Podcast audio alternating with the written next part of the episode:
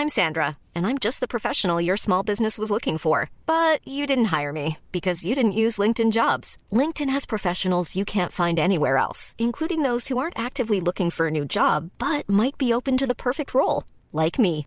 In a given month, over 70% of LinkedIn users don't visit other leading job sites. So if you're not looking on LinkedIn, you'll miss out on great candidates like Sandra. Start hiring professionals like a professional. Post your free job on linkedin.com/people today.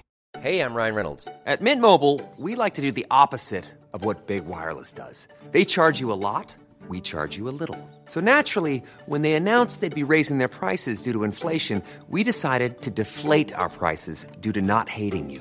That's right. We're cutting the price of Mint Unlimited from $30 a month to just $15 a month. Give it a try at mintmobile.com slash switch. $45 upfront for three months plus taxes and fees. Promo rate for new customers for limited time. Unlimited more than 40 gigabytes per month. Slows. Full terms at mintmobile.com. Louis. C'est hyper important les premiers jours d'école quand on est adolescent.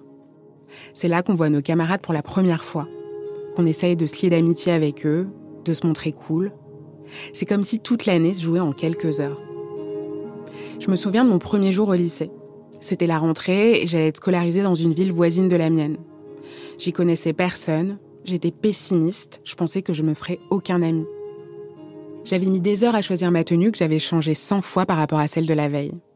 J'ai mis tellement de temps à me préparer ce matin-là que j'en ai loupé mon bus et que je suis arrivée en retard.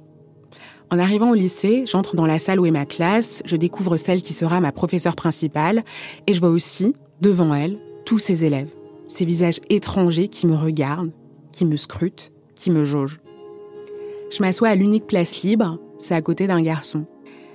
J'écoute le reste de l'introduction, je balaye en même temps la classe du regard, j'écoute et j'observe ceux qui lèvent la main pour poser des questions, je regarde la façon dont chacun s'applique ou non pour remplir sa feuille d'information. Et pendant ces courts instants, au cours desquels aucun de nous ne s'était encore parlé, j'ai eu la sensation de déjà savoir avec qui le courant allait passer ou non. J'ai notamment l'impression que je m'entendrais bien avec le garçon assis à côté de moi, parce qu'il arrête pas de faire des blagues dans sa barbe, qu'il fait semblant de se foutre de tout, alors que ça se voit en fait qu'il est pétrifié comme moi. Je le trouve assez touchant. Je perçois que la fille au second rang, tout à droite, me plaira aussi sûrement. Je sais pas pourquoi, il y a un truc dans sa façon de se tenir, dans la façon dont elle regarde elle aussi les autres élèves, qui me plaît. Il s'avérera qu'on s'entendra effectivement très bien et qu'on est encore amis aujourd'hui, plus de dix ans plus tard. Dans des moments comme cela, il n'y a rien d'évident pour nous indiquer qu'une situation ou une personne est bonne ou mauvaise pour nous. Pourtant, nos émotions peuvent nous donner des signes. Une boule dans l'estomac, un nœud dans la gorge, des papillons dans le ventre.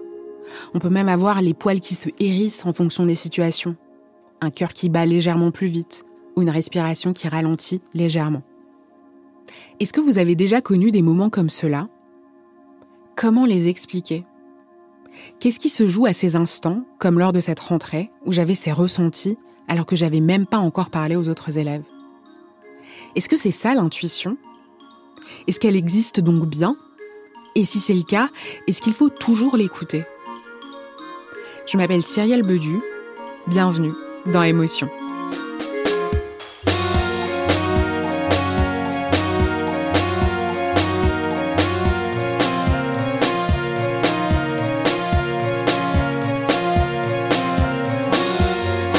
Je suis souvent sur le réseau social Twitter. J'aime lire des choses qui m'intéressent, qui me font rire parfois. J'essaye en tout cas d'y éviter les comptes et les discours polémiques et angoissants. Un jour, j'ai vu passer une série de tweets qui m'a intriguée. C'était en 2019 et elle avait été postée par une femme américaine qui s'appelle Nicole Hockley. Son enfant a été tué lors de la fusillade de l'école primaire Sandy Hook, dans le Connecticut aux États-Unis. C'était le 14 décembre 2012. Ce jour-là, un homme de 20 ans abattait 28 personnes dans cette école. Le fils de Nicole, Dylan, était l'un d'eux. Il avait 6 ans. Sept ans après les faits, ce 19 décembre 2019 donc, Nicole Oakley écrivait cette fameuse série de tweets qui m'a intriguée. Elle y raconte qu'au moment de la tuerie, alors qu'elle se trouvait à des dizaines de kilomètres de l'école, elle a ressenti une douleur physique intense et inexpliquée. Dans un de ses tweets, Nicole Hockley écrit En y repensant, je m'interroge toujours sur ce moment. Était-ce mon imagination Était-ce de l'intuition? Ou ai-je ressenti physiquement le moment où mon fils de 6 ans a perdu la vie en recevant 5 balles dans sa classe de CP Depuis la mort de son fils, Nicole Oakley a cofondé l'association Sandy Hook Promise, qui aide à détecter les comportements annonciateurs d'actes de violence chez les adolescents et qui se bat pour le contrôle des armes aux États-Unis. Je l'ai contactée via Skype pour qu'elle m'en dise plus sur la douleur qu'elle a ressentie ce jour-là. Je lui ai d'abord demandé de me raconter cette triste matinée, qui avait commencé comme un début de journée très banal. Um, oui, c'est drôle. Quand vous repensez à une chose qui s'est passée, vous cherchez toujours des indices ou une chose que vous auriez pu um, remarquer et qui aurait pu faire une différence. Il y a tellement de souvenirs vifs que j'ai de ce um, vendredi matin. Ça a uh, commencé de façon tout à fait normale, un vendredi um, normal. En 2012, j'avais un enfant de 6 ans et un autre de 8 ans, un élève de CP, Dylan, qui était autiste et qui avait des difficultés à communiquer. Uh, et un élève en CE1, uh, Jack, qui avait 8 ans. Um, On s'est levé le matin. Uh, Dylan et Jack ont pris le même petit déjeuner que d'habitude. La seule uh, différence, c'est que j'essayais depuis des mois de faire prendre à Dylan uh, des vitamines liquides et que finalement, ça a été le premier matin où il les a prises.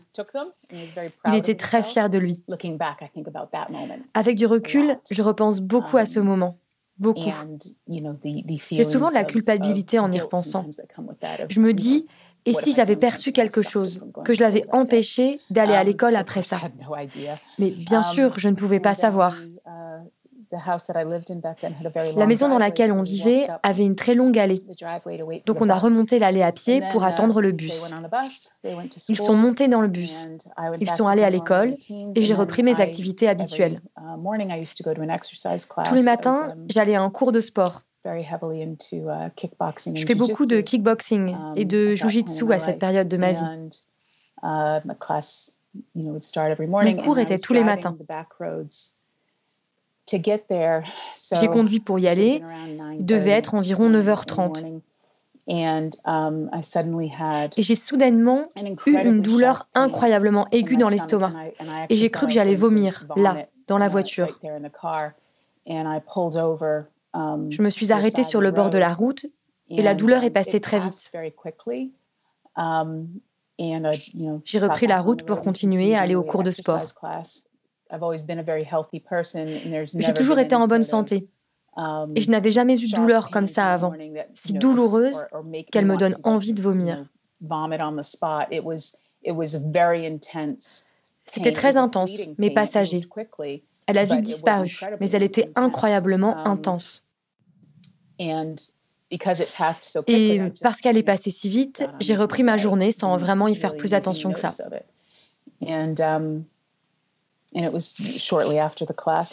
Et c'est un peu après le début du cours que le téléphone s'est mis à sonner.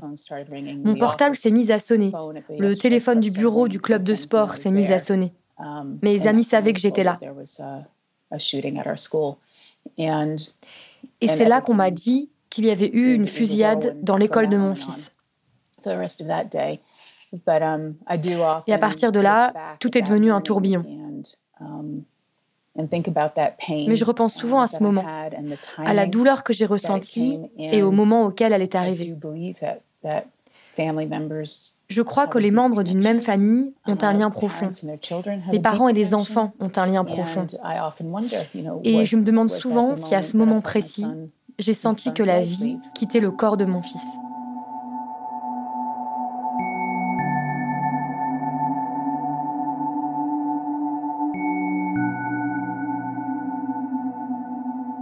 Est-ce le cas? Est-ce que Nicole Oakley a ressenti le moment où la vie quittait le corps de son fils à ce moment-là, alors qu'elle se trouvait à des kilomètres du lieu où il était assassiné? Cette histoire m'a fait penser aux nombreux pressentiments que ma mère ou ma grand-mère m'ont déjà dit avoir eu dans leur vie, et dont elles m'ont toujours parlé, comme avec des teintes de magie. Ces pressentiments, qui peuvent sembler plus surnaturels que scientifiques, j'ai d'abord voulu en parler avec Fabrice Clément.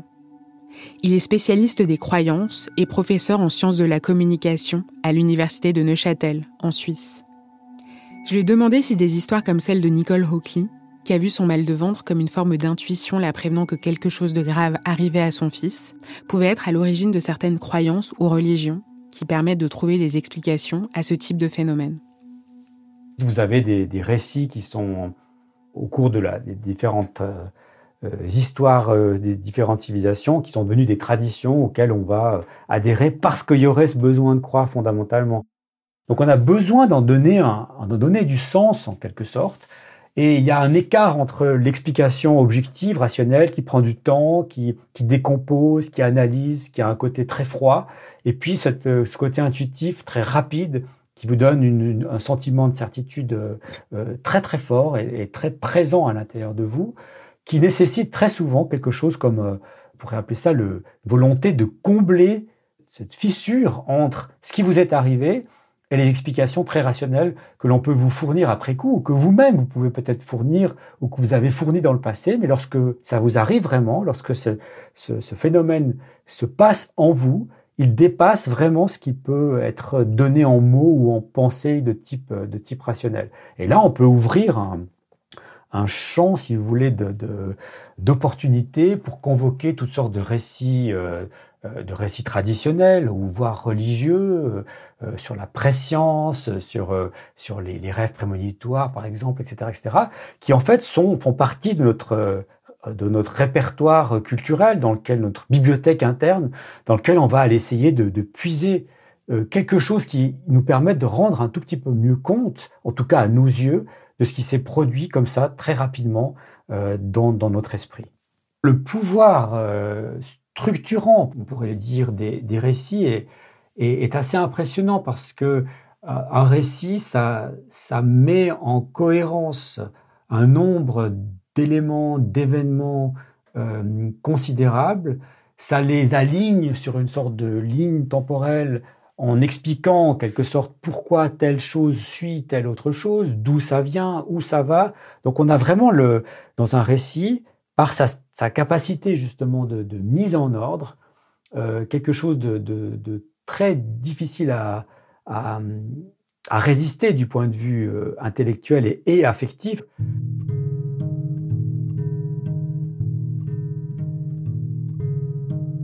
Les récits et les croyances sont donc puissants et nous aident à tenter d'expliquer des phénomènes intuitifs. Aujourd'hui encore, ils nous permettent de combler un vide entre une explication scientifique raisonnée, un peu froide, et une expérience intense que l'on a vécue et que l'on ne veut pas ou que l'on ne peut pas mettre du côté de la raison. J'ai quand même voulu en savoir plus sur les recherches froides et scientifiques qui existent autour de l'intuition. Pour cela, je me suis d'abord approchée de Christophe Hague, que j'ai contacté via Skype, pandémie du coronavirus oblige. Il est professeur à l'EM Lyon en comportement organisationnel, une branche de la psychologie sociale. J'ai voulu voir avec lui si la science avait trouvé des éléments pouvant expliquer tous les phénomènes d'intuition, que ce soit ceux que j'ai pu avoir lors de ma rentrée au lycée ou ceux qu'a connus Nicole Hawkley, en ayant mal au ventre pile au moment de la mort de son fils. Est-ce que tous ces phénomènes s'expliquent aujourd'hui scientifiquement? Ou est-ce qu'on peut encore considérer que certains relèvent un petit peu du surnaturel?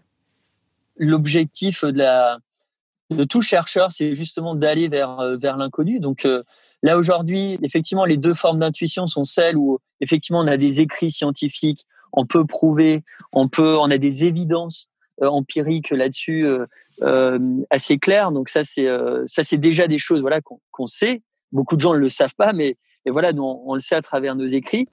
Christophe Hague me dit que pour certains cas d'intuition, deux en l'occurrence, la science a trouvé des explications sur lesquelles on va s'attarder dans cet épisode. Le mal de ventre qu'a eu Nicole Oakley ne figure en revanche pas dans les cas que peut expliquer la science aujourd'hui. Mais Christophe Hague m'a émis une hypothèse au sujet de cette histoire. Quand on part du principe que on est tous d'une certaine manière connectés les uns aux autres, émotionnellement parlant, c'est l'objet de, voilà, mon dernier bouquin s'appelle La contagion émotionnelle.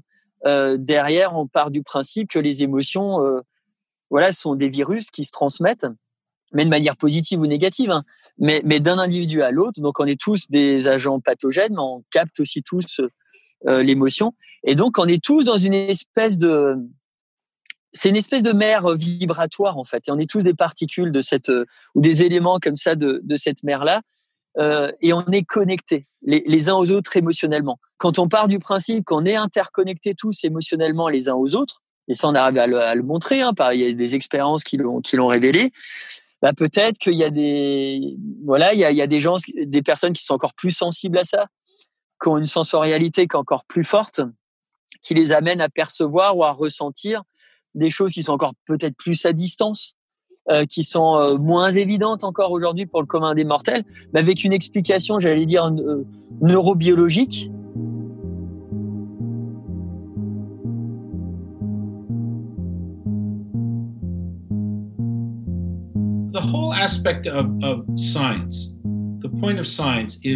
Le but de la science est d'essayer de trouver une explication simple et mécanique à chaque chose. Lui, c'est John Cunios. Il est professeur de psychologie à l'université Drexel de Philadelphie, aux États-Unis. Il travaille beaucoup sur la question de l'intuition, et notamment sur ce qu'on appelle les éclairs de génie, ou les moments Eureka. Les moments Eureka, ce sont ces instants rapides au cours desquels on peut avoir des idées incroyables et trouver subitement une solution à des problèmes compliqués ou qui nous taraudaient depuis longtemps. Au XVIIIe siècle, par exemple, le mathématicien anglais Isaac Newton aurait eu l'idée de la théorie de la gravité alors qu'il se promenait dans le jardin de ses parents et qu'une pomme lui serait tombée d'un arbre sur la tête. John Cunios a analysé ces moments d'intuition, dont il parle dans son livre non traduit en français, The Eureka Factor, le facteur Eureka. Je serais le dernier à dire que tout est physique et mécanique. Il y a peut-être des choses qui ne peuvent pas être expliquées de cette façon. Mais si vous partez de l'hypothèse, si vous partez du principe qu'il y a des explications parapsychologiques ou paranormales pour ce genre de choses, alors vous ne trouverez jamais d'explication physique et mécanique. Nous commençons donc par assumer que c'est physique et mécanique et nous voyons jusqu'où nous pouvons aller. Et jusqu'à présent, nous avons pu aller assez loin.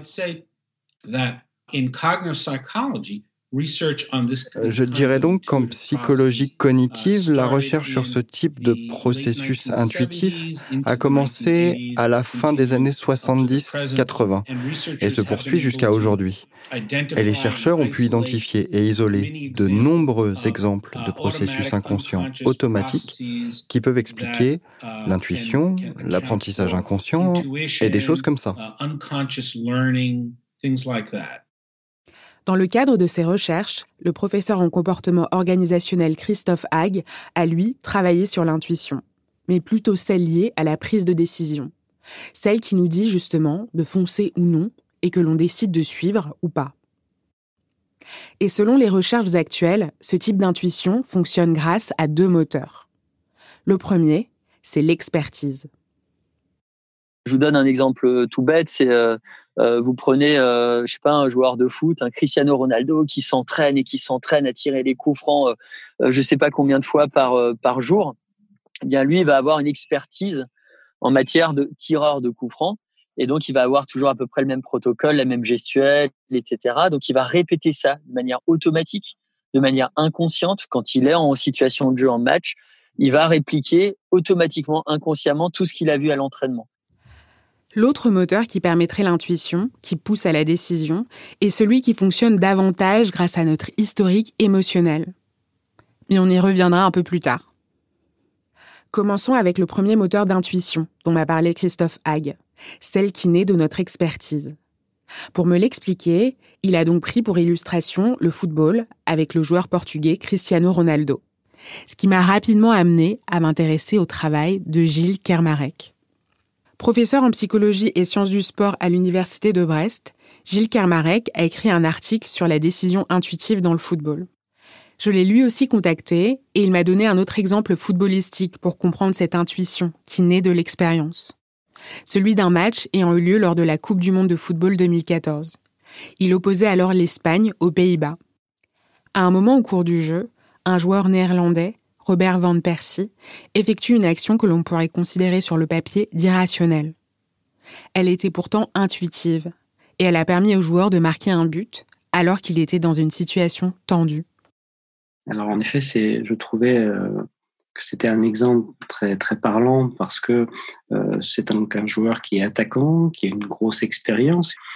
Euh, alors c'est un joueur donc très réputé qui se retrouve dans une zone de jeu assez éloignée du but. Il y a une vingtaine de mètres euh, du but et il est ben, serré par plusieurs défenseurs. Donc c'est une, c'est une zone qui est une zone où on ne peut pas prendre beaucoup de temps pour décider. Dès qu'on contrôle, dès qu'on prend du temps pour arrêter le ballon, eh bien finalement on subit la pression de nombreux défenseurs euh, sur soi.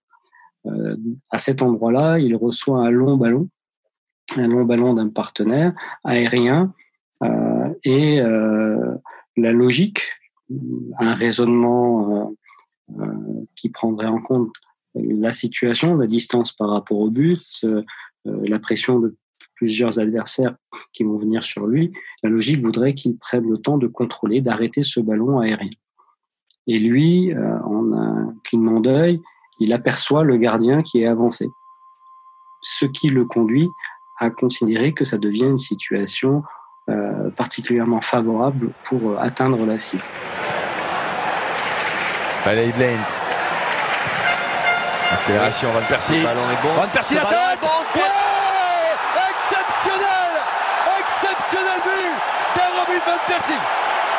Exceptionnel d'avoir fait son choix de mettre la tête. À un moment donné, on se disait peut-être qu'il allait faire la mortie euh, poitrine. Il se lance euh, pour réaliser une tête un peu acrobatique et euh, il dévie la balle directement dans le but. Donc c'est un, c'est à la fois quelque chose qui est surprenant parce que à cette distance, probablement que peu d'individus auraient tenté cette tête, cette tête plongeante. Euh, c'est euh, la bonne décision puisqu'elle est efficace et qu'elle permet de résoudre ce problème, c'est-à-dire euh, atteindre la cible alors qu'il est sous pression de l'adversaire et puis face à un gardien qui est avancé. Et donc la question qu'on peut se poser, c'est comment a-t-il pu prendre cette décision? D'où vient cette intuition?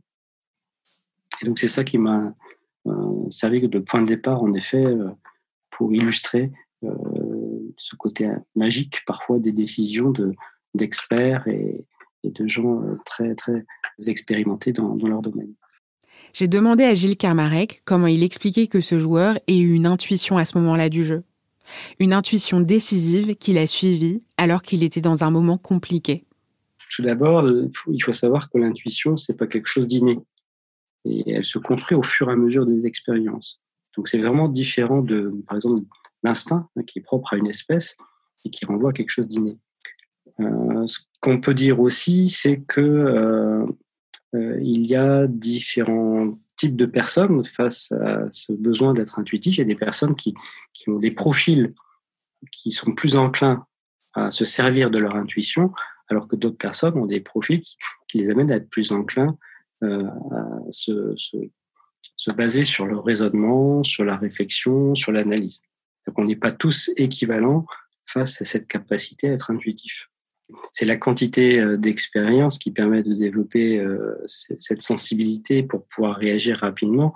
Ce que l'on a pu, par exemple, montrer dans nos travaux, c'est que euh, ce qui caractérise l'expertise des, footballeurs ou des hockeyeurs professionnels ou des handballeurs professionnels, c'est cette capacité à décider avec peu. En fait, l'intuition repose sur peu d'informations. une information suffit pour reconnaître et catégoriser la situation comme étant une situation favorable ou défavorable. Je ne sais pas ce que Van Persie a vu, mais il a vu très peu de choses pour dessiner dans un clignement d'œil qu'il était bien placé pour tenter ce geste décisif. La deuxième chose que l'on a pu voir dans nos travaux, c'est que les, les, sportifs, les experts dans leur domaine, euh, finalement font reposer leurs décisions sur souvent la première idée qui leur vient à l'esprit, ce qu'on appelle la première option. La première option suffit, elle est souvent adaptée à la situation dans laquelle ils sont. Et c'est vraiment l'inverse du raisonnement, puisque le raisonnement consiste à analyser euh, l'ensemble des options possibles dans une situation. Et au regard d'une analyse de toutes les informations présentes dans la situation, alors la meilleure option est pondérée et euh, choisie par comparaison. Finalement, euh, euh, le, sport n'est qu'un domaine d'application de cette, euh, cette approche de la prise de décision.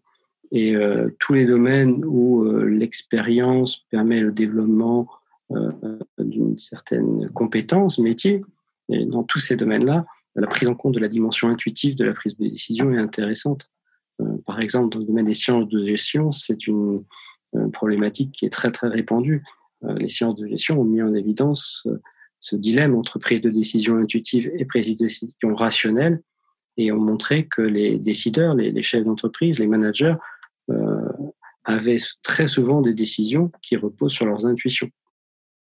Il y a donc cette forme d'intuition liée à l'expérience, à l'expertise même, qui fait que quand vous avez été plusieurs fois confronté à des situations, par exemple pour les sportifs dans le cadre d'entraînement ou de visionnage en boucle de matchs antérieurs, ça vous prépare à être confronté à des situations compliquées. Là, le joueur n'a pas hésité. Il s'est dit qu'il fallait tenter et que la distance entre lui et le but était maîtrisable. Life is full of awesome what ifs and some not so much, like unexpected medical costs. That's why United Healthcare provides Health Protector Guard fixed indemnity insurance plans to supplement your primary plan and help manage out of pocket costs. Learn more at uh1.com.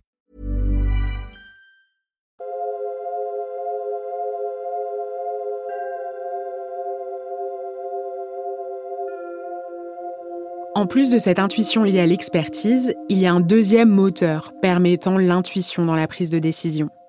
C'est un moteur lié aux émotions. Pour le comprendre, le psychologue John Cunios m'a raconté une anecdote personnelle. Elle se déroule à un moment où il commençait à faire de la recherche et il s'apprêtait à emménager dans un logement près de la fac où il allait travailler. Ses parents l'ont accompagné pour l'aider à s'installer. La maison appartenait à cette dame âgée, une veuve. Mes parents m'aidaient à emménager. La propriétaire est descendue pour nous dire bonjour et elle a apporté une tasse de café. Enfin, je veux dire une, cafetière avec du café qu'elle nous avait préparé. Elle était très gentille. Elle s'est présentée et a parlé un peu avec mes parents et elle nous a laissé cette cafetière. Et je me suis dit que c'était gentil de sa part. Dès qu'elle est partie, mon père a pris la cafetière, il l'a versée dans l'évier et il a dit, ne t'approche pas d'elle, elle est dangereuse. Ne lui parle pas, ne t'approche simplement pas d'elle. Et j'ai pensé que mon père était fou allié, je pensais qu'il était fou. Elle n'avait rien fait ou dit de mal, et il a dit, je peux te le dire, je le sens, il y a quelque chose qui ne va pas chez elle, elle est dangereuse. Je l'ai ignoré. Quelques jours plus tard, j'étais à mon bureau et elle m'a appelé pour me dire Est-ce qu'il y a quelqu'un dans votre appartement? J'ai dit non. Et elle m'a dit Avez-vous laissé la télé allumée? Et j'ai dit non. Et elle a dit, eh bien, j'entends des voix venant de votre appartement. Je vais appeler la police. J'ai dit, OK, si, si vous êtes sûr, appelez la police. Allez-y. Je suis rentré chez moi. Elle était en train de jardiner à l'entrée et je lui ai demandé ce qui s'était passé avec la police. Il y a eu un silence. Et puis elle a commencé à me crier dessus. Vous êtes des menteurs, vous êtes tous des menteurs elle avait eu une crise psychotique. Bon, évidemment, j'ai déménagé ensuite, je n'allais pas rester là, mais j'ai saisi que mon père avait senti quelque chose. Il a eu une intuition à son sujet que ma mère et moi n'avons pas captée. Il avait raison, et je suis psychiatre, mais je n'ai rien vu. Christophe Hague m'a raconté avoir été confronté à une situation similaire dans le cadre de ses recherches sur l'intuition. Très intéressé par le métier de réalisateur de films, qui demande de devoir gérer plusieurs éléments et personnes sur un plateau de tournage et de prendre des décisions rapidement, lui et un de ses collègues se sont rendus à Hollywood. Ils ont eu accès pour leur étude au tournage d'un blockbuster américain dont ils ont pu suivre le réalisateur pendant plusieurs semaines. Un jour, lors de ce tournage, la vedette du film décide de quitter le plateau.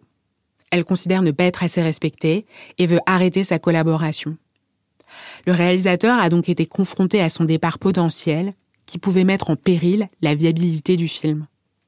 On sent qu'elle a la haine sur son visage, elle n'est pas contente. quoi. Et là, on voit notre réalisateur de cinéma euh, qui, euh, dans un premier temps, a un petit rictus de satisfaction, ce qui est plutôt bizarre parce que le type est psychiquement équilibré. Bon, c'est bizarre. Et là, ce qu'il fait, ce rictus s'estompe et à un moment, il va traverser, euh, enfin, il va réduire la distance sociale avec cette cette personne. Donc, il va faire un pas de plus, il va se rapprocher d'elle, s'inviter dans ce qu'on appelle son jardin privatif. Et là, qu'est-ce qu'il va faire? Eh bien, il va se se mettre à lui-même adopter un comportement de colère. Donc on voit, il a les sourcils qui se froncent, la mâchoire qui se tend, le nez qui comme ça qui prend une autre forme. Et là, il lui dit c'est pas normal, etc. il la rappelle à tous ses engagements, mais dans un mode colérique. Et là, ce qu'on constate, en zoomant sur le visage des deux, là, mon collègue là qui est tapis derrière les buissons, remarque que l'actrice peu à peu, en fait, elle reprend timidement la parole et elle lui dit écoute, ouais, j'ai merdé sur toute la ligne. Euh, excuse-moi, tu peux compter sur moi euh, pour la deuxième moitié de tournage, je vais me donner à 200% et voilà, compte sur moi. Le, euh, le problème se résout comme ça. Toutes les scènes qui ont été tournées après, de l'avis de l'équipe de tournage, étaient de bien meilleure qualité et le film a été un succès au box-office mondial. Qu'est-ce qui s'est passé dans le cerveau intuitif de ce réalisateur? On pourrait se dire qu'il n'y a rien d'intuitif dans cette histoire que ce réalisateur a simplement été agacé par cette actrice principale capricieuse, qu'il s'est énervé et qu'il a eu de la chance que celle-ci accepte de coopérer ensuite au lieu de tout envoyer balader. Mais Christophe Hague a analysé la situation différemment en interrogeant le réalisateur quelque temps après ce moment tendu. Pour lui, il n'y a pas vraiment de hasard dans tout cela. On allait le voir plus tard, quelques semaines plus tard. Déjà, il avait un, un souvenir très vivace de la chose parce que émotionnellement, ça l'avait un peu secoué. Et donc, il nous dit, bah oui, déjà, j'ai un souvenir vivace du truc parce qu'émotionnellement, voilà, ça, ça m'a laissé une trace. Et il dit, mais là, il s'est passé quelque chose d'assez fou. Et quand j'étais face à cette actrice, ben, très rapidement, il y a comme une espèce d'image mentale qui s'est intercalée entre son visage à elle et le mien. Donc, au bout d'un moment, je, ne voyais plus trop euh, son visage à elle. Limite, même ce qu'elle me disait, ça commençait à être un peu flouté, comme ce qu'on voit des fois dans les films. Hein. et il dit, bah, j'ai cette image-là, et cette image, c'était bah, un souvenir de mon adolescence. Il nous dit, bah, quand j'étais adolescent, euh, je faisais partie d'un des gangs les plus dangereux de Los Angeles. Et un après-midi, je me baladais avec mon père sur euh, l'avenue principale de Los Angeles, et là, il y a une bagnole qui déboule, les portes s'ouvrent, et on se fait kidnapper par des membres du gang rival. Et là, euh, et lui et son père sont ligotés dos à dos comme Indiana Jones père et fils sur deux chaises dans un petit studio et toutes les 15 minutes, leur geôlier se pointait leur mettant un flingue sur la tempe et en disant on va vous tuer. Et là, il dit bah voilà, bah, émotionnellement, c'est une situation très stressante. Il dit et là, il s'était encore passé un truc assez assez bizarre, c'est que dans cette situation-là avec mon père, qui était émotionnellement inédite, il dit bah, j'avais un autre souvenir encore plus ancien qui remontait à une de mes lectures d'un magazine de criminologie dans lequel étaient décryptés euh, les dialogues entre Huggy les bons tuyaux et euh, Starsky et Hutch. Starsky et Hutch, c'est une série policière américaine très connue qui passait dans les années 70. Dans celle-ci, les deux policiers, Starsky et Hutch, réussissent à résoudre des affaires en faisant parfois appel à un indique qu'ils surnomment Huggy les bons tuyaux. Un jour, dans un épisode de la série, Huggy les bons tuyaux dit à Starsky Neuf fois sur dix, quand un type te braque dans la rue, il n'appuie pas sur la détente. Et le réalisateur du film se souvenait que le magazine de criminologie qui décryptait les dialogues de la série analysait justement cette phrase. Et donc il a, il s'est dit bah ok ben je crois en fait Huggy les bons tuyaux. Et inconsciemment il s'est mis à remettre en question l'autorité de, de ses geôliers, il leur a même craché au visage. Et de manière surprenante, lui et son père furent libérés au bout de quelques heures. On refait un saut dans le temps, comment ça marche aussi le cerveau intuitif? Lorsque tu es dans une situation inédite, que tu n'as pas l'expertise, un truc, voilà, tu t'es pas entraîné des heures et des heures à gérer cette situation-là que tu es en train de vivre, et eh ben ton cerveau intuitif, il va chercher à toute vitesse dans ta mémoire c'est comme s'il feuilletait à toute vitesse un album photo de tous les souvenirs que tu as à la recherche d'un souvenir qui partage certaines caractéristiques avec ce que tu es en train de vivre présentement. Même si c'est pas dans le même milieu, même si c'est pas le même univers, il va faire des rapprochements comme ça avec un souvenir que tu as vécu euh, dans le passé. Et là, les points communs, si je reprends mon histoire avec le réalisateur, ils sont nombreux. Dans les deux cas, bah, il y a un agent menaçant. Dans un cas, bah, c'est euh, une actrice qui te jette son venin. Dans, dans l'autre cas, bah, l'autre agent menaçant, c'est un type avec un flingue. Dans les deux cas, il y a une question de viabilité. Dans un cas, c'est une question de vie ou de mort. Dans l'autre cas, c'est une question de vie ou de mort économique du film. Parce que si l'actrice, elle part et elle démissionne, il faut en recaster une nouvelle, ce qui demande beaucoup de temps et d'argent. Il faut retourner toutes les scènes. Autant dire, c'est la mort du film. Et donc, son cerveau l'a tout simplement invité en lui disant, écoute, j'ai un truc pour toi. J'ai déjà la solution en magasin. D'où le petit euh, rictus de satisfaction. Je fais d'abord naître, moi, cerveau euh, euh, intuitif, un ressenti rassurant pour te dire, ouais, tu as, une solution, tu as un truc en magasin. Et derrière, euh, son cerveau intuitif, automatiquement, inconsciemment, l'a invité à répliquer un comportement de défiance. Il était sur le registre de, de, la colère, là, pour le coup, et ça a marché, en fait. Donc voilà, votre cerveau intuitif, soit il se sert bah voilà, d'un entraînement, d'une expertise, soit quand il n'a pas ça, et souvent on n'a pas ça quand on sort de sa zone de confort, etc., eh ben, il va essayer de, de retrouver quelque chose, un proxy, quelque chose qui, se, qui ressemble finalement à la situation qu'on est en train de vivre présentement. Et là, il va nous inviter à suivre ce comportement-là. Et on peut jouer à refait le match. C'est-à-dire, imaginons ce cas de figure, quelques années auparavant, il adopte dans cette même situation de kidnapping euh, un comportement de défiance, que le geôlier le prenne mal, qui tue son père. On imagine, c'est difficile à imaginer, qu'il a à peu près le même parcours de vie, qu'il se retrouve dans la même situation plus tard face à son actrice principale, et bien là, il aurait très probablement euh, ressenti quelque chose d'extrêmement déplaisant, lui disant surtout, surtout, dans cette situation-là, tu évites de répliquer un comportement de défiance parce que à coup sûr, ça va pas marcher. Donc, ce que je suis en train de vous dire, c'est que l'intuition, ça marche pas tout le temps, mais ça marche quand même très souvent très souvent. On peut quand même se tromper, mais chaque fois qu'on se trompe en plus sur la base d'une décision intuitive, d'un choix intuitif, gardez juste en tête que ça, ça restera ancré dans votre mémoire et que plus tard vous aurez un type qui dit attends non, non là peut-être réplique pas ça parce que tu te souviens la dernière fois tu t'es planté. On peut se dire que c'est ce qui s'est passé dans le cas de John Cunios, dont le père avait eu une intuition négative vis à -vis de sa voisine. Il avait sûrement reconnu en elle un élément qu'il avait déjà vu auparavant dans sa vie chez quelqu'un et qui l'avait marqué de façon négative.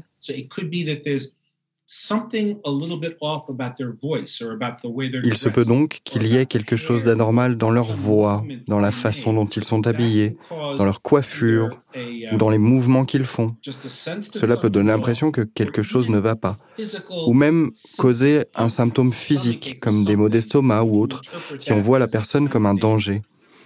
On ne peut pas savoir consciemment ce qui sonne faux ou ce qui ne va pas. On sait juste qu'il y a quelque chose de mauvais.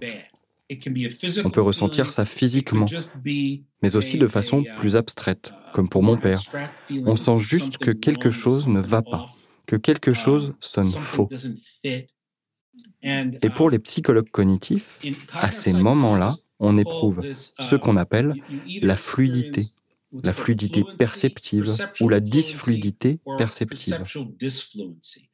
Selon John Cunios et Christophe Hague, les recherches scientifiques montrent que l'intuition sous toutes ses formes serait donc une révélation de ce que notre cerveau a conservé, consciemment ou non, et qui apparaîtrait sous différentes formes pour nous permettre de nous préparer à des situations. Ça m'a fait penser au rêve prémonitoire dont me parle souvent ma mère. Le rêve prémonitoire est un songe qui nous alerterait sur un événement futur. Or, cette idée de catalogue de notre historique émotionnel, évoquée par Christophe Hague, que notre cerveau feuilletterait à toute vitesse pour nous aider à prendre une décision, c'est une idée que m'avait déjà développée Perrine Ruby, une neuroscientifique spécialisée dans la question des rêves. Je l'avais interviewée dans le cadre d'un épisode de notre émission Émotions confinées, qui avait été diffusée pendant le premier confinement. Dans celui-ci, il était question des rêves intenses que beaucoup d'entre nous faisions à ce moment-là de la pandémie. Et on en était arrivé à la question des rêves, que nous sommes plusieurs à appeler prémonitoires. Perrine Ruby m'avait parlé en d'autres mots du catalogue émotionnel de Christophe Hague. Pour elle, les émotions et les événements que nous percevons, même inconsciemment au quotidien, nourrissent notre intuition et se révèlent souvent à travers les rêves. Notamment, euh, je pense au livre de Charlotte Beratz qui euh, s'intitule Rêver sous le Troisième Reich, qui est un, ouvrage tout à fait remarquable, euh, qui a été publié très a posteriori, je crois dans les années 80. du coup, après que cette femme ait recueilli des rapports de rêves entre 33 et 39.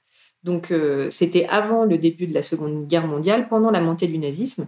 Et les rêves qu'elle a recueillis, et alors évidemment c'est une sélection dans son ouvrage, hein, c'est pas représentatif, mais la sélection qu'elle a choisie est tout à fait remarquable dans justement le côté métaphorique que les rêves ont réussi euh, à montrer à propos de ce régime, et notamment dans ces rêves entre 33 et 39, on voit une mise en scène de ce que le régime nazi va faire euh, dans les années qui suivent et au cours de la guerre. Donc il y a la, métaphore va jusqu'à révéler à quoi on a affaire. Donc euh, il y, a vraiment euh, un côté tellement subjectif, tellement humain et tellement important que le, rêve a réussi, dans, ce cas-là, à révéler à quoi on avait affaire, alors que les gens n'arrivaient pas à le voir à ce moment-là, n'arrivaient pas à en prendre conscience et à l'accepter, et les rêves le montraient déjà. Donc on peut voir quelque chose de l'ordre du prémonitoire. Moi, je l'interprète pas du tout de cette manière-là. Moi, ce que, la façon avec laquelle je vois ça, c'est que, en fait, euh, dans, dans, les rêves de ces Allemands entre 33 et 39, en fait, il y a simplement une métaphore et une révélation de quelque chose qui est inconscient dans la population à ce moment-là, mais qui est existant. Donc, en fait, il révèle ce qui est là. Euh, il n'est pas du tout question de, prédire l'avenir. Euh, c'est des choses qui étaient complètement présentes et que les gens n'arrivaient pas en fait à, accepter ou à conscientiser tellement c'était euh, insupportable ou inimaginable.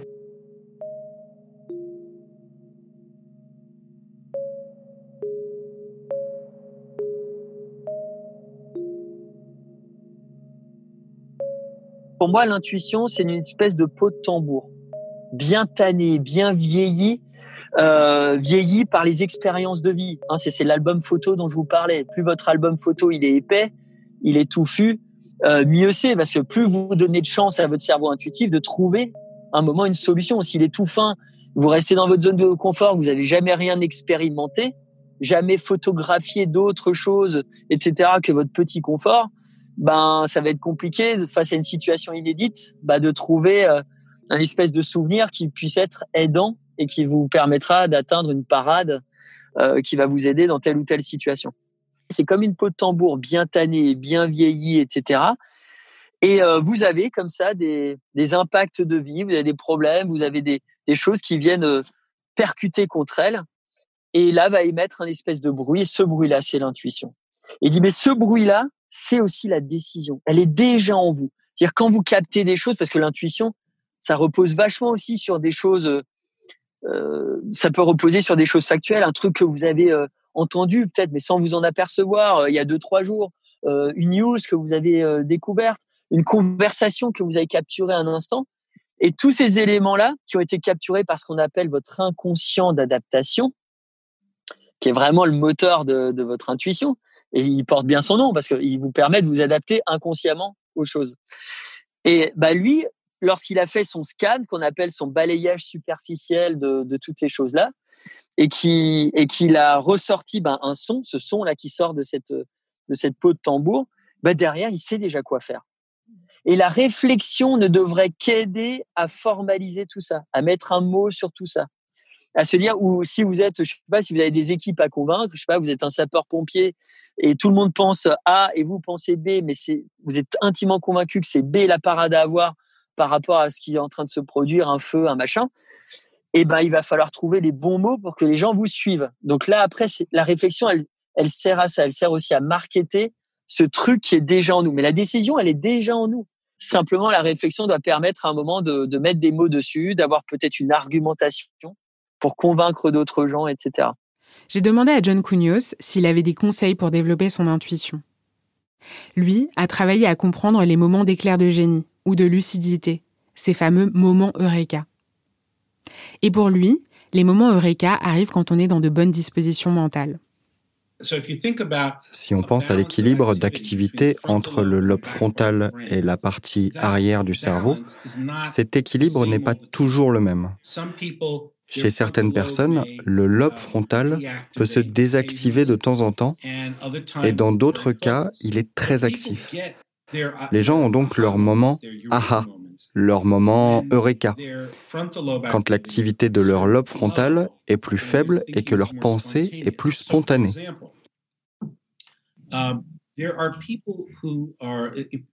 Par exemple, il y a des gens qui sont du matin et des gens qui sont plutôt du soir. Une personne qui se sent bien et dynamique le matin va avoir de meilleures idées le soir, alors qu'une personne qui est plutôt du soir et qui se sent bien et à l'aise le soir aura de meilleures idées le matin, parce qu'on a nos moments eureka quand notre attention est un peu floue, qu'on est moins concentré.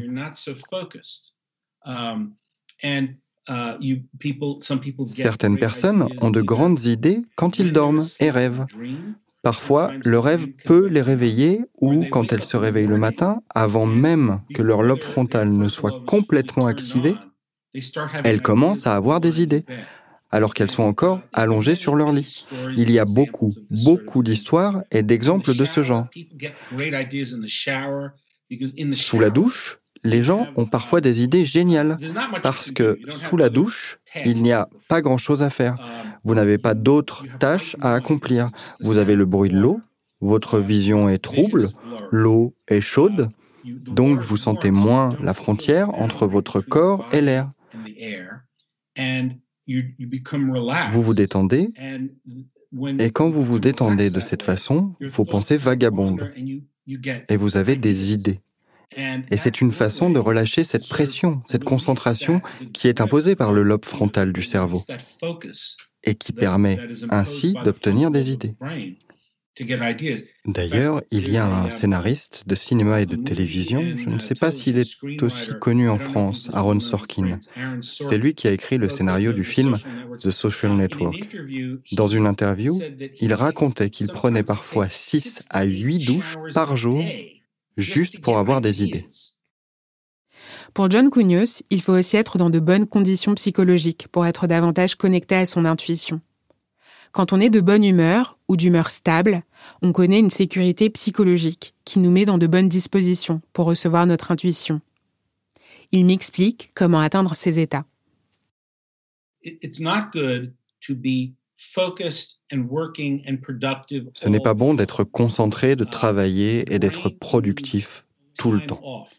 Le cerveau a besoin de temps de repos pour traiter toutes les informations qu'on reçoit pendant la journée. Le sommeil est extrêmement important.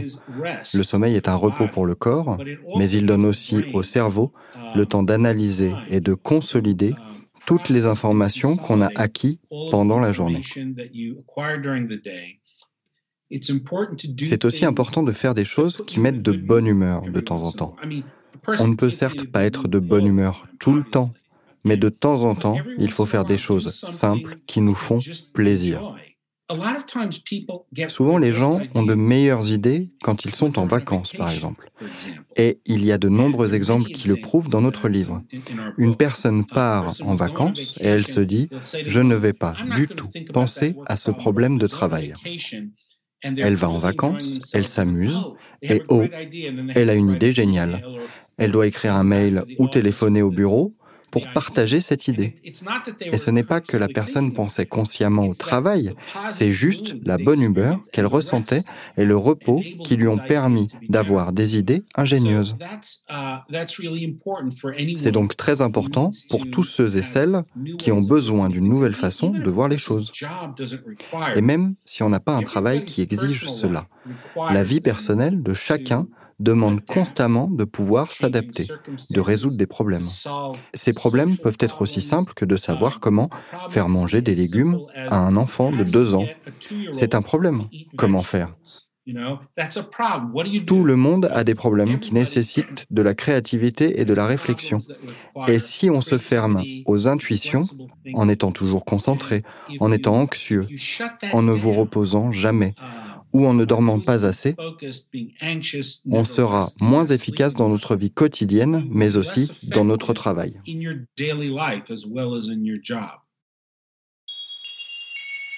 En écoutant toutes ces histoires et expertises, je me dis que ça paraît quand même parfait, l'intuition, pour nous guider dans la vie, comme une boussole qui nous aiderait à traverser les aléas qu'on rencontre.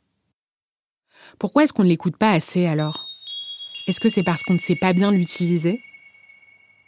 C'est en tout cas l'avis de Gilles Kermarek, le professeur en psychologie et sciences du sport que vous avez entendu tout à l'heure. Pour lui, ce n'est pas tout d'avoir de l'intuition. Il faut aussi savoir l'utiliser à bon escient quand on est sous pression temporelle, quand on est dans une situation d'urgence, il est assez évident que le mode de fonctionnement intuitif semble plus adapté. Il ne s'agit pas de prendre la meilleure décision possible sous la pression temporelle, dans la situation d'urgence, mais prendre la décision la plus adaptée, acceptable et adaptée.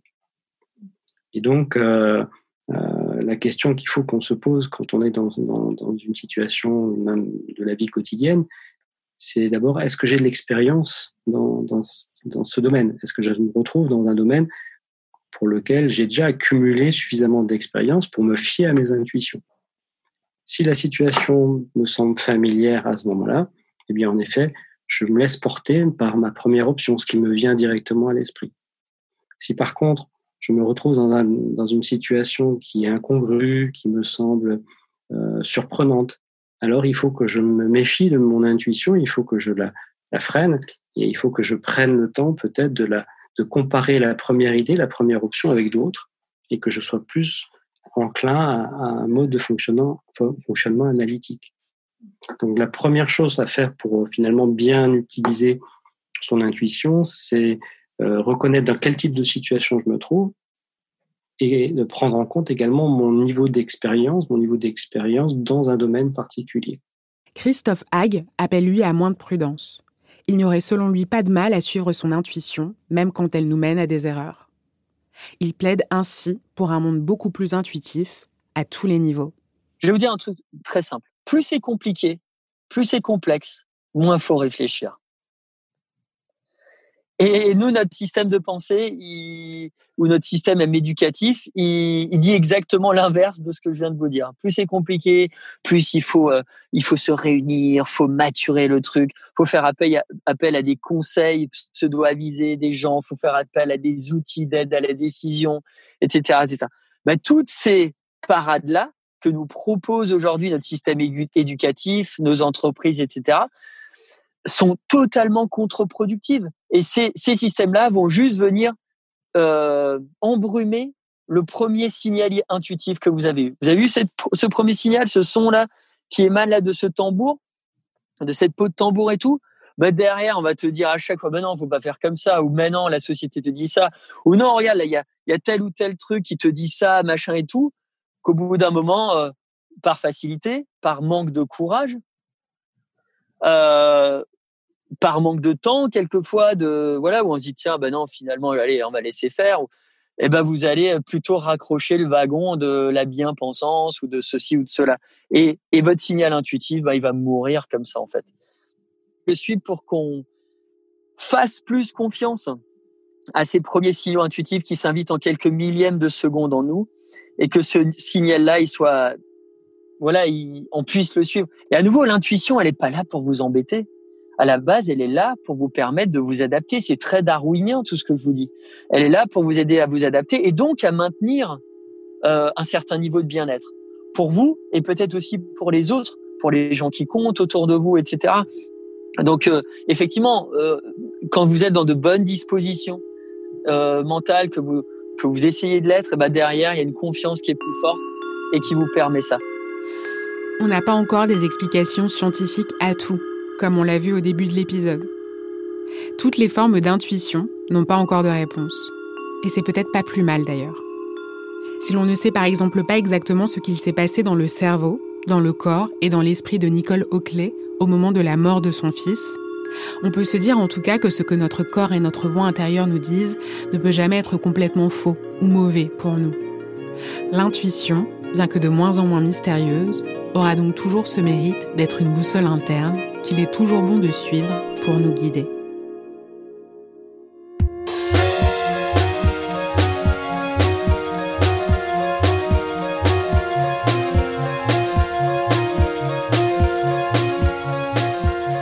Vous venez d'écouter Émotion, un podcast de Louis Média. Suivez-nous sur Instagram et sur Twitter à Émotion Podcast, Émotion avec un S. Merci à mon interlocutrice et à mes interlocuteurs de nous avoir accordé de leur temps vous retrouverez les références de leurs œuvres sur notre site louismedia.com. Benoît Daniel s'est occupé de l'enregistrement de cet épisode. La composition musicale est de Nicolas Vert, Marine Kéméré était à la réalisation, Jean-Baptiste Aubonnet a mixé l'épisode et Nicolas Degélis a composé le générique d'émotion. Ce podcast est aussi rendu possible grâce à Marion Girard, qui est responsable de production de nos podcasts, à Maureen Wilson, qui est responsable éditoriale, à Mélissa Bounois, qui est à la direction des productions, et à Charlotte Pudlowski, qui est directrice éditoriale. Émotion, c'est un lundi sur deux, là où vous avez l'habitude d'écouter vos podcasts. iTunes, Google Podcasts, SoundCloud, Spotify ou YouTube. Vous pouvez nous laisser des étoiles et nous laisser des commentaires. Et si cet épisode vous a plu, parlez-en autour de vous. Et si vous aimez Émotion, vous aimerez sûrement nos autres podcasts. Entre, le Book Club, Injustice, Passage ou encore Travail en cours. Un podcast qui explore les bouleversements du travail et sa place dans nos vies. Bonne écoute et à bientôt.